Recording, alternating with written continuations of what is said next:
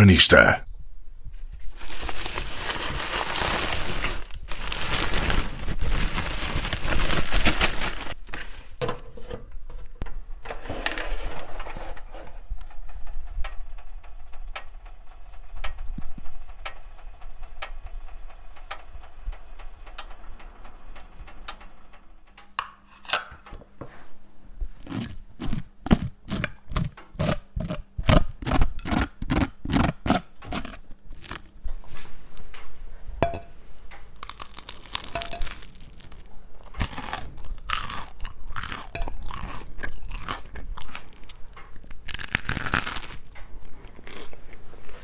Chegar à cozinha, ligar a torradeira, abrir o saco, retirar o pão, colocá-lo na torradeira e aguardar.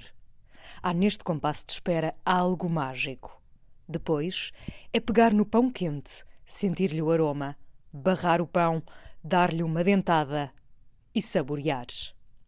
Adoro pão. Sempre gostei.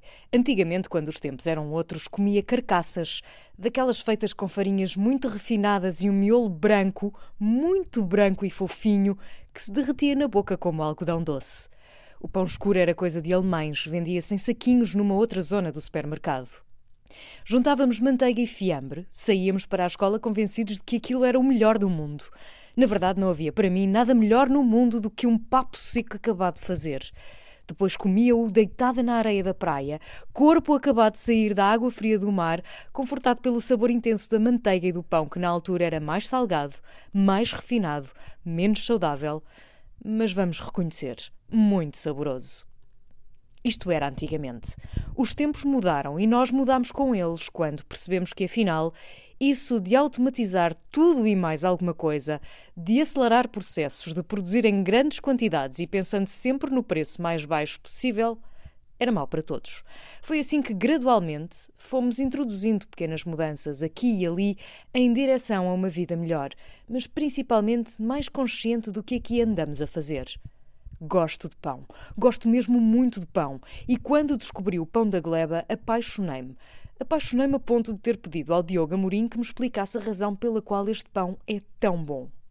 Há aqui três grandes fatores de diferenciação. Em primeiro lugar, o pão da gleba é feito exclusivamente a partir de cereais portugueses que nós compramos a pequenos agricultores. Em segundo lugar, esses cereais são moídos diariamente em mós de pedra, o que significa que temos uma farinha super rica, super nutritiva e que utilizamos fresca quando está no seu expoente máximo de aroma e, e nutrição.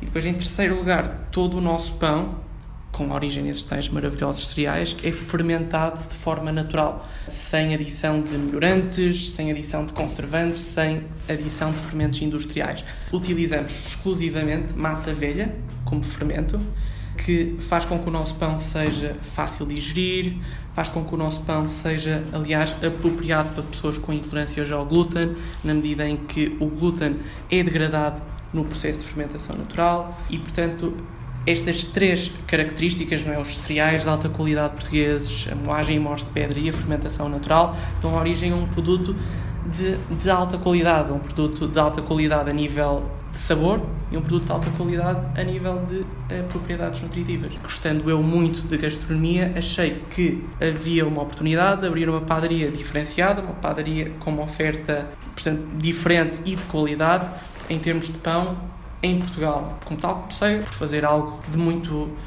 de muito único que foi trabalhar exclusivamente com cereais portugueses, na medida em que Portugal importa quase que a totalidade dos cereais panificáveis que consome e nós fomos únicos logo na afirmação que todos os nossos cereais são, são portugueses. Cereais de origem nacional, moagem em modo pedra e fermentação natural, amassado à mão que eu já vi numa loja em Alcântara qualidade. Nunca antes a palavra fez tanto sentido, porque se este pão não é o melhor do mundo, anda lá muito perto. Urbanista. Pessoas, coisas e músicas maravilhosas.